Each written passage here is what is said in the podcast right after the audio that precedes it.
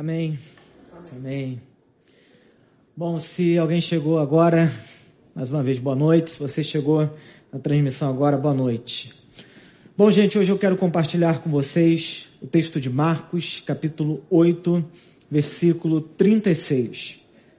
Marcos, Evangelho de Marcos, capítulo 8, versículo 36. Esse é um daqueles textos que provavelmente você já sabe de memória, de cabeça, já conhece muito bem e poderia recitá-lo sem mesmo eu abrir a Bíblia. Só de começar a frase você já saberia. Bom, vamos ler juntos. Diz assim: Pois que adianta ao homem ganhar o mundo inteiro e perder a sua alma? Que adianta ao homem ganhar o mundo inteiro e perder a sua alma? Vamos orar? Deus bendito, nós pedimos que nesse momento, esse lugar, esse auditório, as pessoas que estão com a gente pelo YouTube, seja um estado de shalom, Senhor. Que a nossa mente, o nosso coração, tudo em nós esteja voltado para te ouvir, ouvir a tua palavra, Senhor. De modo que saiamos daqui abençoados, edificados, Senhor. E pedimos isso para a glória do teu nome. Amém e amém. Bom, esse é um daqueles textos que nós que frequentamos a igreja há muito tempo, ou há pouco tempo, sempre lemos na perspectiva daqueles que estão fora dela. Isso é, esse é um daqueles textos que a gente, ao lê-lo, pensa nas pessoas que estão fora da igreja, não frequenta culto, não fazem parte de uma reunião como essa, como a nossa. Por exemplo, quando você talvez tenha oportunidade diante de alguém muito poderoso, muito rico, e você pode ter alguma abertura de falar sobre o Evangelho, você diz: o que adianta você ganhar o mundo inteiro e perder a sua alma? É nessa perspectiva que a gente lê esse texto. Ou, por exemplo, diante daquele familiar impenitente, daquela pessoa que você prega o evangelho, convida para a igreja, essa pessoa permanece resistente, você diz o que, que adianta você viver a sua vida inteira e perder a sua alma. Ou ainda para aqueles que nós consideramos imorais e pervertidos, que vivem a vida da maneira que querem, a flor da pele, da maneira que sentem, e a gente diz o que, que adianta você ganhar o mundo inteiro e perder a sua alma. A grande questão é que por trás dessas três perspectivas que eu acabei de citar aqui, há sempre a ideia de que quem está perdendo a alma são aqueles que estão fora das nossas redomas evangélicas.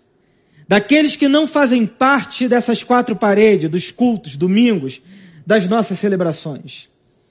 No entanto, se a gente olhar para o quadro maior desse texto, que nós acabamos de ler, você vai perceber que Jesus, ele na realidade, ele reúne os seus doze discípulos, aqueles homens que caminharam com ele durante três anos e meio, e uma multidão de pessoas que estavam o seguindo há bastante tempo. E é para essas pessoas que Jesus está dizendo o que, que adianta o homem ganhar o mundo inteiro e perder a sua alma. Jesus não está falando para aquelas pessoas que são tipicamente tratadas como não salvas.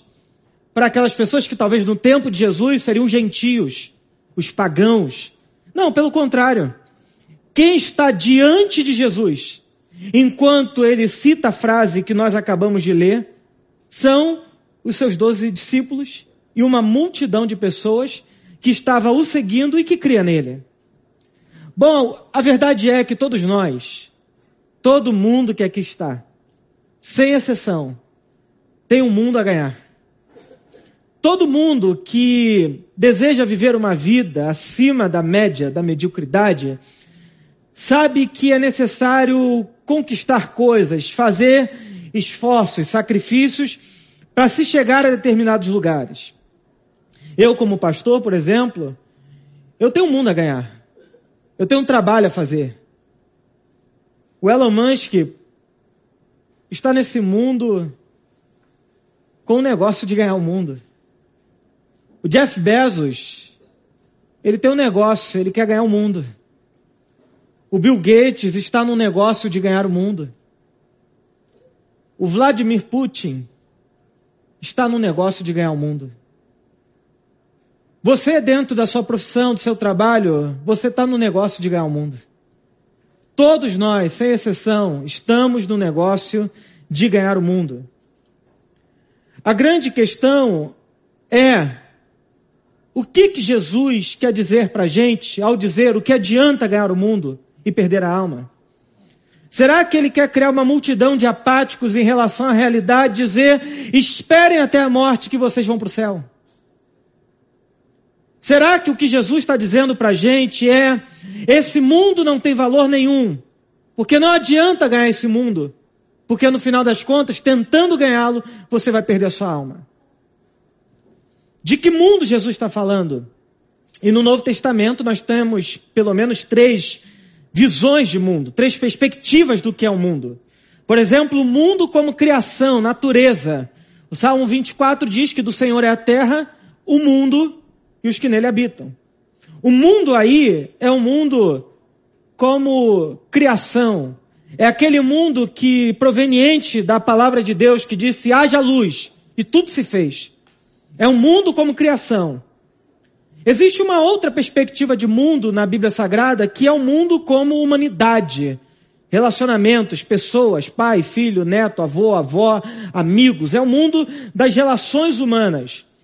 E é sobre esse mundo que João 3,16 diz que Deus amou o mundo, de tal maneira que deu seu Filho unigênito, para que todo aquele que nele crê não pereça, mas tenha vida eterna.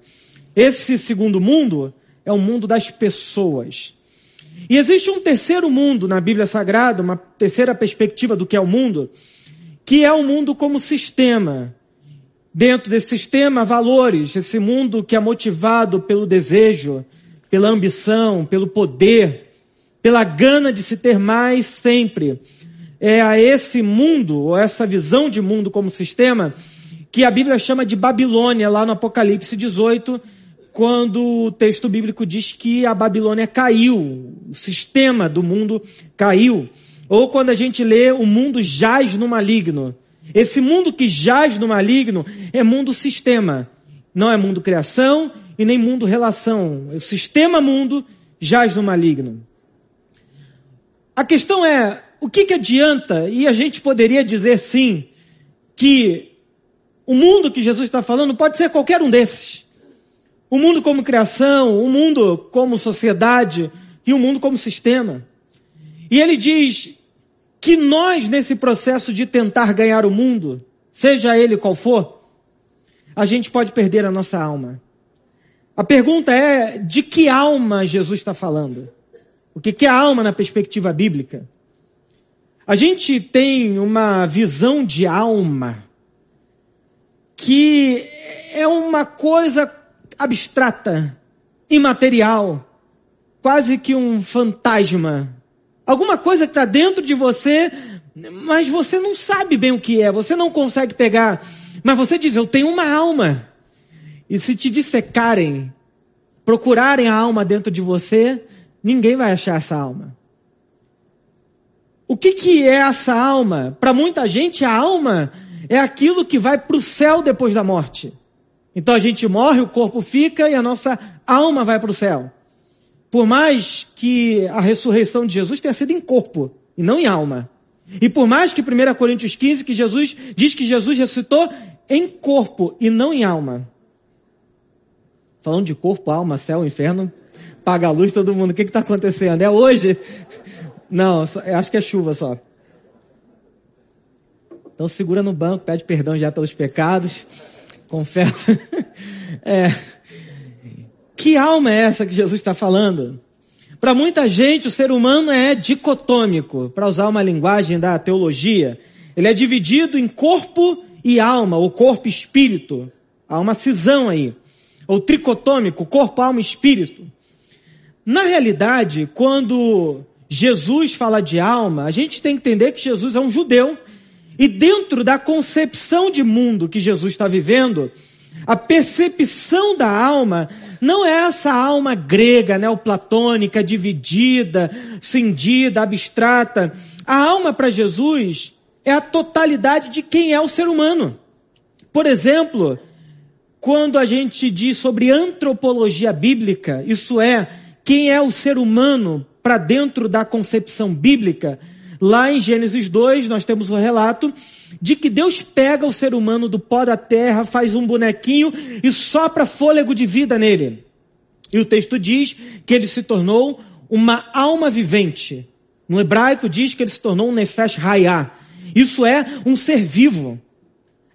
Quando a, a antropologia diz que o ser humano é corpo com o fôlego de vida de Deus dentro dele, não está falando que existem duas dimensões, mas a partir desse momento ele se tornou uma coisa só, um ser integral, ou para usar uma palavra moderna, ele é um ser holístico, ele é um ser completo. Tanto é verdade que se a gente fica doente, não é só o nosso corpo que sofre, a nossa mente sofre, as nossas emoções sofrem. E é verdade também que quando nós estamos mal emocionalmente, nós somatizamos isso no corpo. Então não dá para dividir, não dá para separar. Isso é filosofia grega. Isso não é uma visão de quem é o ser humano a partir dessa concepção hebraísta de mundo. Então, é verdade que existe uma perdição eterna. Há como tentar ganhar o mundo e perder a alma. Mas é verdade também que existe uma perdição da vida na vida. Isso é, é capaz da gente se perder como seres humanos nessa existência enquanto nós vivemos. Errado seria pensar que a vida boa só começa ali além. A verdade é que o Evangelho nos apresenta uma vida que começa aqui agora, que começa nesse momento, que começa nesse instante. Então, nós podemos nos perder na nossa própria trajetória de vida. Se você olhar os dados, por exemplo, sobre saúde mental dos países, você vai perceber que a sociedade está muito adoecida. Eu não diria que nós estamos mais adoecidos, eu só diria que nós estamos ah, estudando mais sobre isso e provavelmente percebendo mais que nós somos seres que temos muita depressão. Por exemplo, o Brasil é um país com alto nível de depressão. As pessoas tomam muito remédio, remédio para dormir e remédio para acordar e remédio para continuar acordado. Então nós vivemos numa existência que nós poderíamos dizer que nós estamos perdendo a alma em vida. Isso é, nós estamos perdendo a vida enquanto nós vivemos. E, bom, o que está nos fazendo perder a alma? Eu diria que cada época, cada sociedade tem um jeito de perder a alma. Há dois mil anos de história do cristianismo, a gente teve muitas maneiras de perder a alma. Muitas formas de perder a alma. Mas eu quero trazer um ponto diante de todos que eu poderia falar aqui, que está tirando a nossa alma que está arrancando de nós esse coração que pulsa, que é o mimetismo. E você vai dizer, o que, que é mimetismo? Bom, dentro da biologia, o mimetismo é a capacidade dos animais se adaptarem aos ambientes que eles estão vivendo. O camaleão, por exemplo. Ele, para sobreviver, ele mimetiza os ambientes para se disfarçar. Só que o conceito de mimetismo que eu quero trazer aqui é de um grande intelectual francês que foi professor na Universidade de Stanford, nos Estados Unidos, um historiador, teólogo, filósofo, muito incrível, uh, chamado René Girard. E esse pensador francês, o René Girard, ele cunhou uma teoria muito baseada na teologia chamada de teoria mimética, ou mimetismo. O que, que seria isso? Bom, a grosso modo seria o seguinte: ele diz que o ser humano é um ser desejante. A gente deseja. A gente quer coisas. A gente tem vontade de ter coisas. Mas ele diz o seguinte: nós somos seres desejantes. O problema é que desejamos, mas não temos o objeto que satisfaz o nosso desejo. E aí, a gente, ele diz, somos seres desejantes sem objeto. Não há nada que satisfaça. Como é que eu sei disso? Porque tudo que eu desejei e eu concretizei não trouxe aquela satisfação que parecia trazer enquanto eu desejava. Então ele diz o seguinte, que pelo fato de sermos seres desejantes e não conseguimos satisfazer os nossos desejos em lugar nenhum, a gente olha para o lado, para o outro, abre as redes sociais. E na hora que a gente abre as redes sociais, a gente percebe o seguinte, o outro também deseja, mas o outro parece muito mais feliz, muito mais satisfeito, muito mais rico, muito mais poderoso do que eu sou. Parece que ele encontrou o pote de ouro no final do arco-íris. Afinal de contas, eu abro o Instagram, vou rolando o feed, ele está sempre num lugar diferente. Tem sempre um carro novo. Tira sempre foto em lugares incríveis e eu estou morando aqui ainda. Que absurdo. Que erro de vida que eu estou vivendo. Se eu desejo e parece que a minha vida não é tão incrível assim, e ele também deseja, e parece que a vida dele é incrível, é porque provavelmente ele encontrou aquilo que satisfaz a alma humana. O que, que eu faço nesse momento? Eu desejo, mas não encontrei o meu objeto de desejo. Eu começo a desejar o que o outro deseja. Eu começo a mimetizar o desejo do outro. Nesse momento, o René Girard diz o seguinte: os seres humanos copiam os desejos uns dos outros. Há quem pense que nós queremos ter a vida do outro, mas isso não é verdade. A gente quer ter a nossa vida com os resultados da vida do outro. Então, somos seres desejantes, mas sem objeto. Eu quero mostrar, por meio de um vídeo curto, como que isso acontece de maneira prática e por meio das redes sociais, como é que elas vão moldando o nosso desejo na, na sociedade atual. Vou pedir para o Milton passar esse vídeo para a gente. Esse é o caso, por exemplo, do turismo de Instagram. As pessoas querem cada vez mais visitar os lugares que elas veem nas redes sociais e fazer as mesmas fotos que se vê por lá. É só ver a linha do tempo de um perfil como o Insta Repeat, que é uma conta que compila as fotos que se repetem no Instagram, porque várias contas diferentes fazem as mesmas fotos visitam os mesmos lugares, fazem as mesmas poses, procuram os mesmos bichos, comem as mesmas comidas e por aí vai. Quando a gente foi para o Japão em 2018, um dos fenômenos que mais me chamou a atenção nos lugares mais badalados eram as pessoas que estavam frequentando esses lugares justamente para fazer as mesmas fotos que elas viam nas redes sociais. Tinha gente até com a mesma roupa ou fazendo as mesmas poses que viam nas fotos nos mesmos lugares. Ao ponto de ver, por exemplo, um templo inteiro, lindo, milenar, vazio, enquanto a fonte do lado era super popular e tinha fila para as pessoas fazerem foto porque elas queriam repetir as fotos que estavam vendo em redes sociais. As pessoas querem viajar para onde elas vêm no Instagram, querem tirar as fotos que elas veem no Instagram e agora querem ser as pessoas que elas veem no Instagram.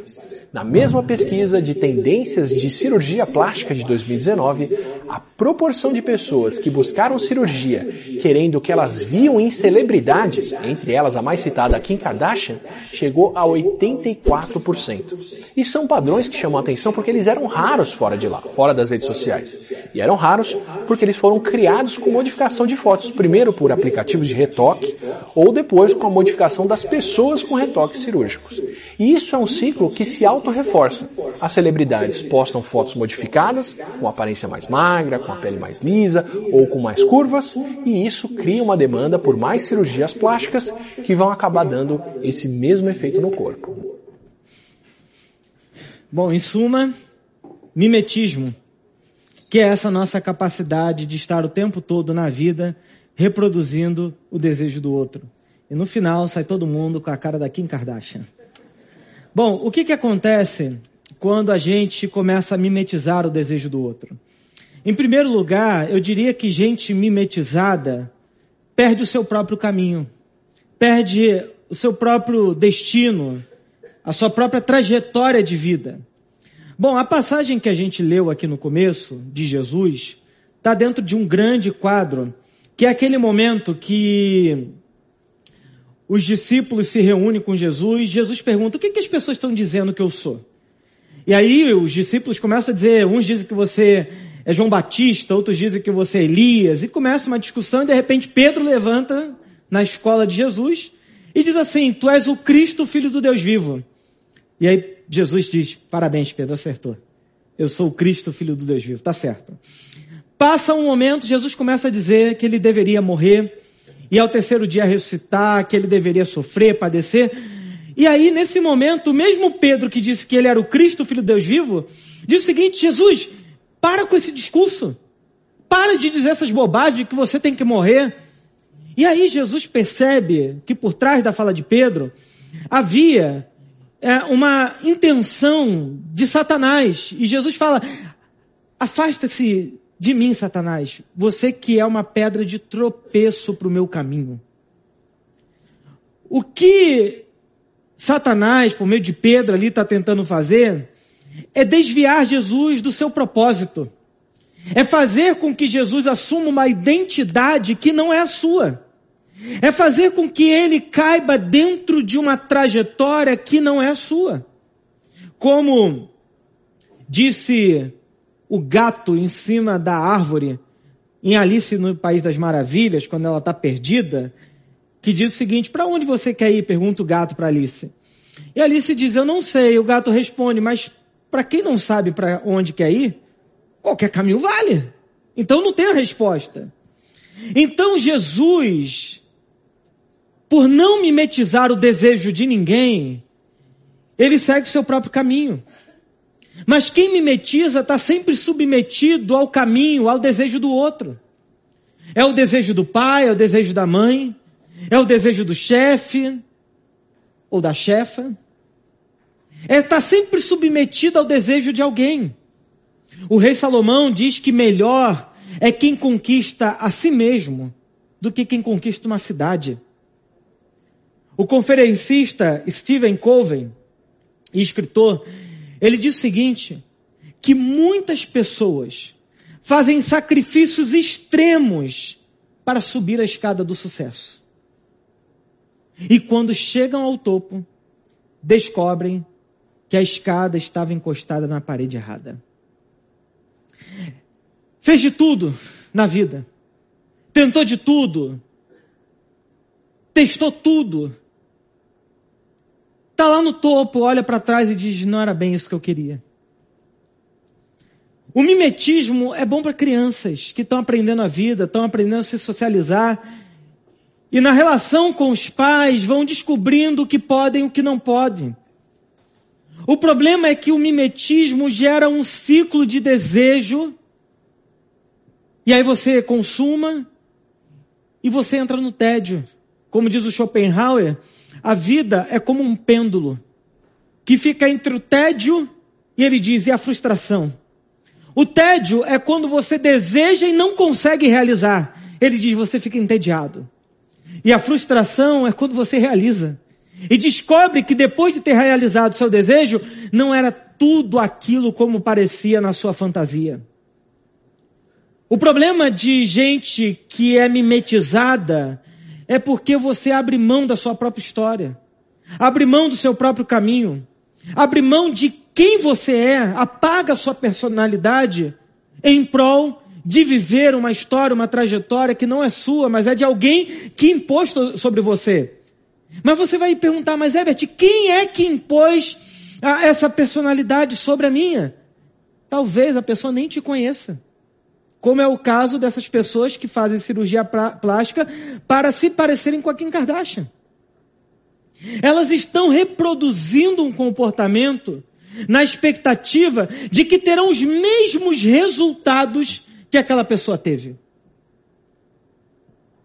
Por exemplo, pessoas que se submetem a cirurgias extremas para terem um corpo ideal, lipo HD.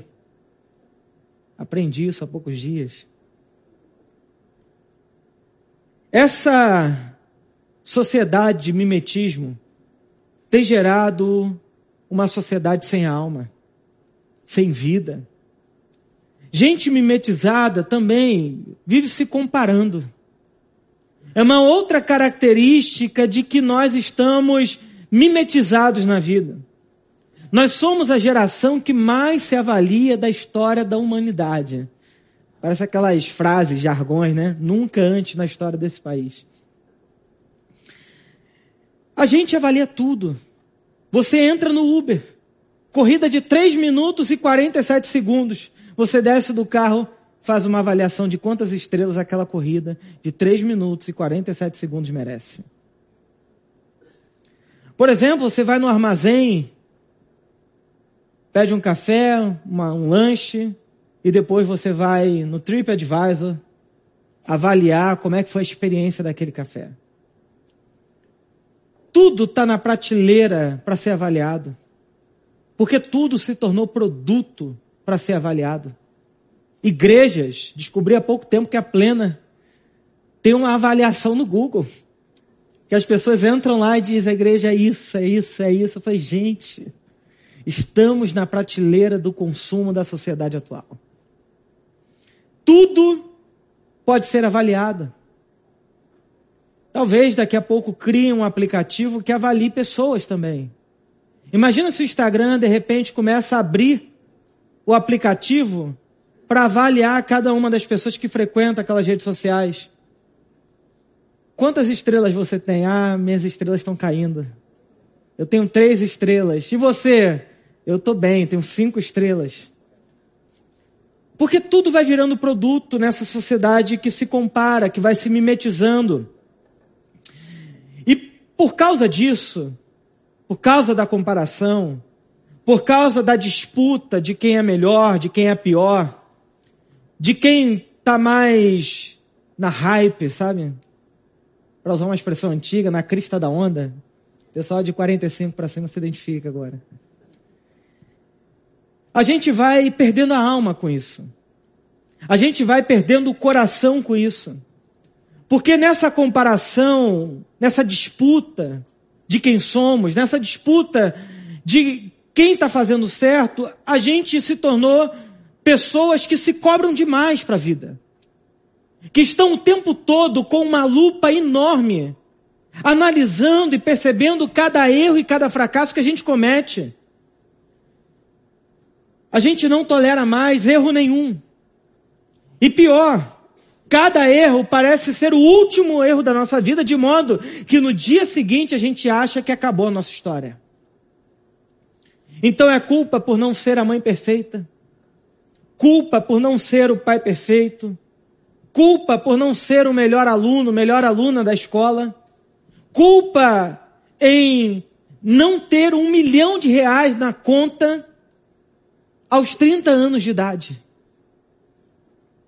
Como alguns vídeos nos sugerem, como ter um milhão antes dos 30. É uma sociedade cheia de expectativas, que vai projetando para nós um tipo de vida que talvez você diga não é a minha vida, não é a minha trajetória, não é o meu caminho. E nessa sociedade que as pessoas vão se comparando cada vez mais, a falta de resiliência produz pessoas incapacitadas para a vida. Não é à toa que temos pessoas de 13 anos de idade, 15 anos de idade, que já estão se olhando dizendo a minha vida não é muito boa. Ela não se parece com a vida da fulana de tal que eu assisto no meu TikTok. E isso gera uma angústia, uma frustração horrível para o coração dessa pessoa que entra em um estado de depressão profundo. Não é à toa que o quarto lugar escuro é tipicamente o lugar dos depressivos. É o desejo de se isolar da realidade. É o desejo de sair desse mundo porque eu não dou conta dele. E isso tudo porque a gente vai mimetizando a vida de pessoas que não tem nada a ver com a nossa história. Que não tem nada a ver com o nosso caminho de vida, que não tem nada a ver com a nossa trajetória. A busca pela perfeição tem nos tirado a alma. A incapacidade de falhar. A incapacidade de errar. E de dizer, eu errei. Tem tirado a nossa alma. Essa sociedade que se compara o tempo todo, onde a perfeição é o mínimo exigido. Tem frustrado o nosso coração demais. E isso vai tirando a nossa alma. Seja você religioso ou não. Frequente você a igreja ou não. Lê a Bíblia você ou não. Quanto mais mimetizados nós ficamos, menos alma, menos vida no nosso coração. Em terceiro lugar, a gente mimetizada teme morrer sem ter vivido. Tem medo da morte dizendo, mas eu ainda não vivi do jeito que eu acho que eu tinha que ter vivido. É aquele medo constante de morrer na praia. De não chegar a ser quem eu deveria ser. Medo de não ter conquistado o que eu já deveria ter conquistado há muito tempo. Medo de ter feito a escolha errada. Medo, medo, medo, medo. Eu acho impressionante porque o profeta Joel disse que quando o Espírito fosse derramado sobre toda a carne, os velhos voltariam a sonhar. Eu acho essa expressão incrível. Porque a gente pode perder sonhos enquanto vive. Achando que a nossa história, ela chegou ao fim. A pandemia, esse período conturbado, difícil que a gente viveu e está, espero, saindo, trouxe para a gente a iminência da morte. Nos colocou diante do fato de que podemos pegar uma doença que a gente não vê e que tira a nossa vida. Os consultórios de psicanalistas e psiquiatras ficaram lotados de pessoas angustiadas diante da morte. Os cultos lotados, transmissões lotadas diante da morte. Medo. Medo. É medo de não conseguir viver o dia seguinte depois do término de um relacionamento, achando que a vida acabou. Bom, quando eu tinha uns 16 anos, eu acreditava que com 30 eu seria um grande pastor, porque eu lia nos livros que eu gostava na época, Charles Spurgeon, que com 30 anos era um grande pregador e na minha cabeça não tinha outro caminho. Com 30 anos eu seria um grande pregador. Aí depois eu descobri que esses homens morriam com 50 anos de idade. Faz toda a diferença, não faz?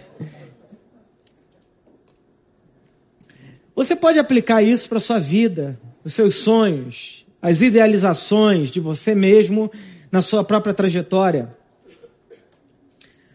O cantor e compositor Lenine, ele tem uma música chamada Medo. Acho essa música incrível, ele compôs junto com uma mulher, eu não sei de qual país ela é, mas ela é de fala uh, espanhola. E ele diz o seguinte, a letra dele, é, da música Medo. Ele diz, tenho medo de gente e da solidão.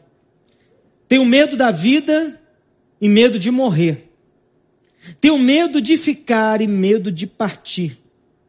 Medo que dá medo do medo que dá. Eu tenho medo de acender e medo de apagar. Eu tenho medo de esperar e medo de partir. Tenho medo de correr e medo de cair. Medo que dá medo do medo que dá. O medo é uma linha que separa o mundo. O medo é uma casa aonde ninguém vai. O medo é como um laço que se aperta em nós. O medo é uma força que não me deixa andar. Medo. Medo de morrer sem ter vivido tira de nós a coragem de viver sem ter morrido. Repito, o medo de morrer sem ter vivido tira de nós a coragem de viver sem ter morrido. Quantos casais que dizem assim: quando meus filhos ficarem mais velhos, eu vou fazer a viagem dos sonhos. E não dá tempo. Não deu tempo. Um dos dois faleceu e acabou a viagem dos sonhos. quando isso acontecer, quando aquilo acontecer, tem tirado de nós a capacidade de viver na vida que temos. O medo de não dar tempo de chegar no lugar ideal produz pessoas sem alegria, ansiosas. É uma vida sem prazer. Por isso que gente mimetizada está perdendo a alma. Criando expectativas que não são suas. Sonhos que não são seus. Importando para dentro da sua história uma história que não é a sua. E as redes sociais têm esse poder no nosso coração. Pode não ser as redes sociais, pode ser a expectativa que os seus pais têm a respeito da sua vida. E aí você cumpre o destino dos seus pais e não o seu. E a gente vai construindo essa trajetória nas comparações que a gente tem uns com os outros. E isso vai tirando de nós a alegria e a satisfação. A grande pergunta é, diante do que Jesus disse, o que adianta ganhar o mundo inteiro e perder a nossa alma? A pergunta é, será que você está mimetizado ou você está mimetizando a vida e perdendo a alma? Eu poderia te perguntar, me diz qual é a sua falta. Que eu te digo, quem é que você vai imitar? Alguém já disse que todo excesso revela uma falta. Aquilo para o qual a gente volta, seja como vício, ou seja como vida, provavelmente revela a falta do nosso coração. Nós sempre tendemos a aliviar o nosso coração naquilo que a gente acha como um ideal para a nossa vida.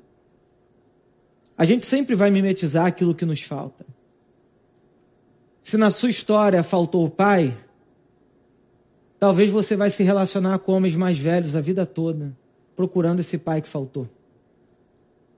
Talvez se na sua vida faltou mãe, você vai viver a vida toda tentando ser mãe de todo mundo, diante da mãe que faltou. São mulheres que são extremamente ansiosas, que tendem a ser mãe de seus maridos, que tendem a não permitir que seus filhos sofram, então sempre a tempo e a hora cuidando, protegendo, fechando o círculo para que elas sejam de fato a mãe que ela nunca teve. São realidades conscientes e inconscientes. A gente mimetiza o que vê nas redes sociais, a gente mimetiza aquilo que a gente não conhece em nós.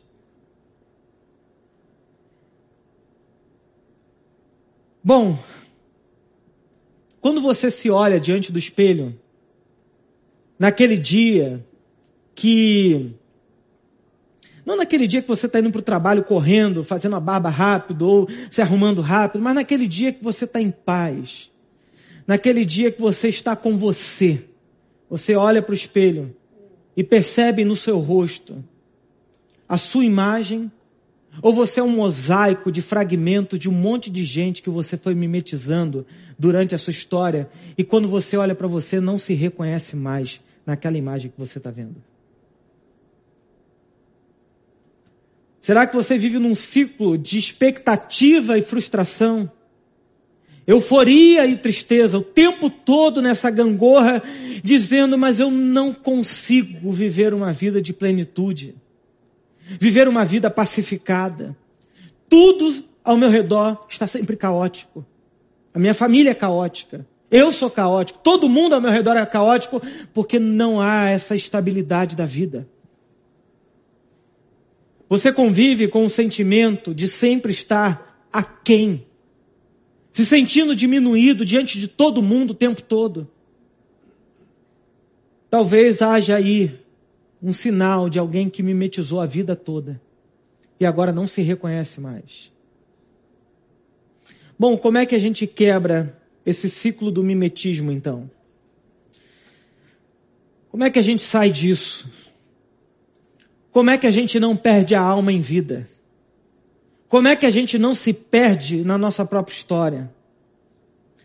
Fato é que em todos os tempos e épocas, a humanidade sempre mimetizou, sempre imitou, um, mimet, mimetizou o outro. E por quê? Porque o coração de todo mundo que aqui está é um coração desejante. A nossa alma deseja, seja dinheiro, poder, fama. A gente deseja aquilo que satisfaz o nosso coração. Você pode buscar isso com sexo. Você pode buscar isso por meio de uma ideologia. Você pode buscar isso por meio de um grupo que te represente. Você pode buscar isso como sendo um exemplo moral, pelo bom nome.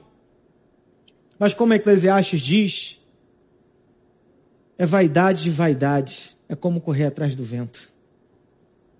O problema é que a gente perdeu esse lugar que satisfaz a nossa alma. O único ser humano que tinha isso de fato se chama Adão, lá no jardim do Éden. Mas por causa do seu pecado, ele foi expulso desse lugar de delícias. E a partir de agora, todos nós passamos a vagar tentando buscar aquilo que nos satisfaça. Eu poderia, parafraseando o apóstolo Paulo, dizer que todos mimetizaram e carecem da glória de Deus.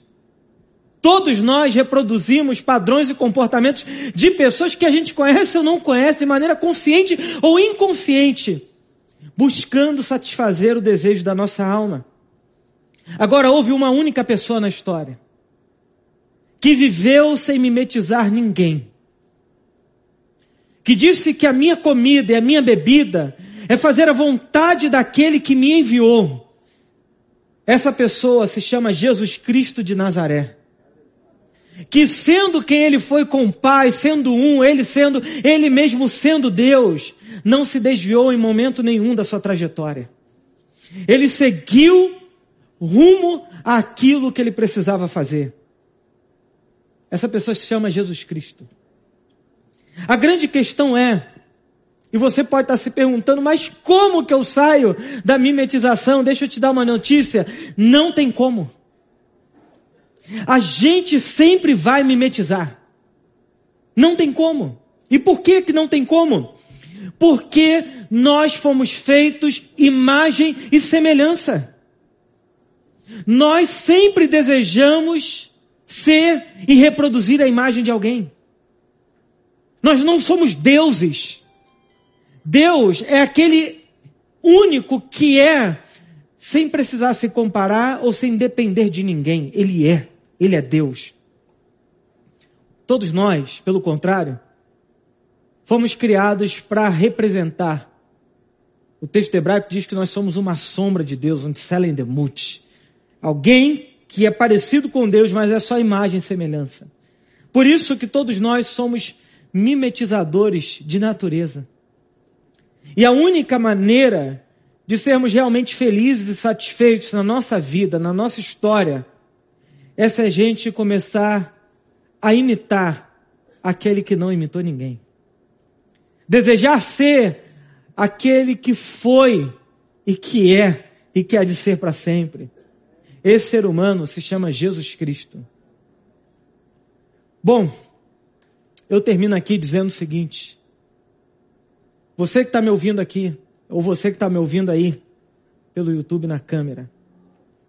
Se você ainda não se encontra na sua história, eu quero dizer para você, você precisa encontrar Jesus Cristo. Você precisa andar com Ele. Você precisa crer em Jesus e andar com Ele. E você vai encontrar um eixo, um lugar onde a sua história, o seu coração pode repousar. Agora, se você está aqui e já anda com Jesus, talvez vale mais a pena dar uns dois, três passos mais para perto dele para que a sua história comece a ser modelada a partir de quem Ele é. E você vai encontrar descanso para sua alma. O que é que adianta a gente ganhar o mundo inteiro e perder a nossa alma? Nada. Mas vale a pena ganhar o mundo inteiro sem ter, tido, sem ter perdido a alma. E isso a gente faz andando e vivendo com Jesus. Amém. Vamos orar. Deus bendito, nós te damos graças por mais uma noite, mais um domingo, mais o grande privilégio que a gente está tendo de ouvir a tua palavra, aprender aos teus pés e sermos edificados por ti, Senhor. Que o Senhor nos ajude nessa noite, na nossa vida, na nossa história, a termos esse encontro contigo, Pai. A sermos mais parecidos com quem o Senhor é. E isso nós pedimos para a glória do teu nome e para o nosso bem. Amém. Amém. Que a graça do nosso Senhor e Salvador Jesus Cristo, que o amor de Deus, nosso Pai, e a doce consolação do Espírito Santo seja sobre a sua vida, a tua casa, a tua família, o seu coração, hoje para todo sempre. Amém. Amém. Ótimo domingo a todos. Quem trouxe seus filhos, busque seus filhos e uma boa semana. Que Deus te abençoe.